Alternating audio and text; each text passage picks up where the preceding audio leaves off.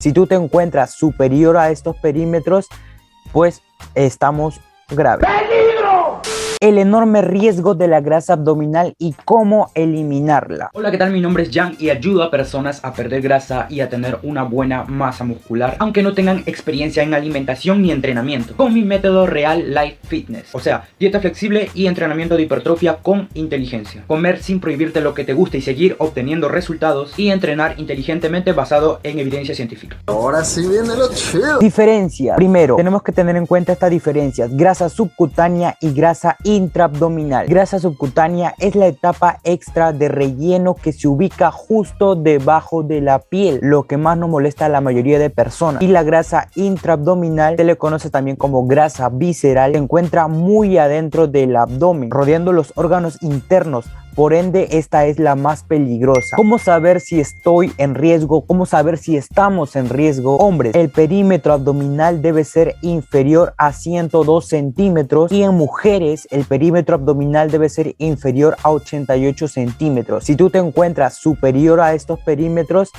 pues estamos graves.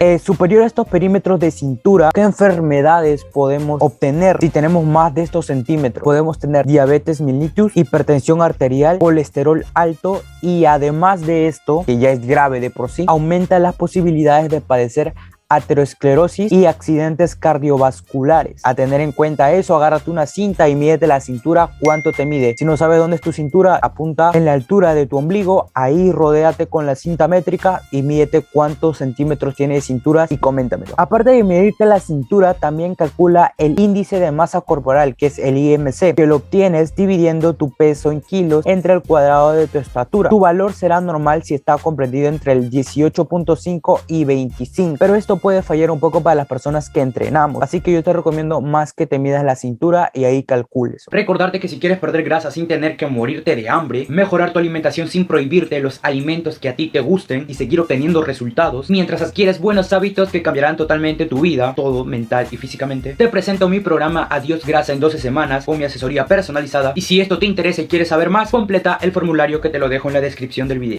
Ah, caray.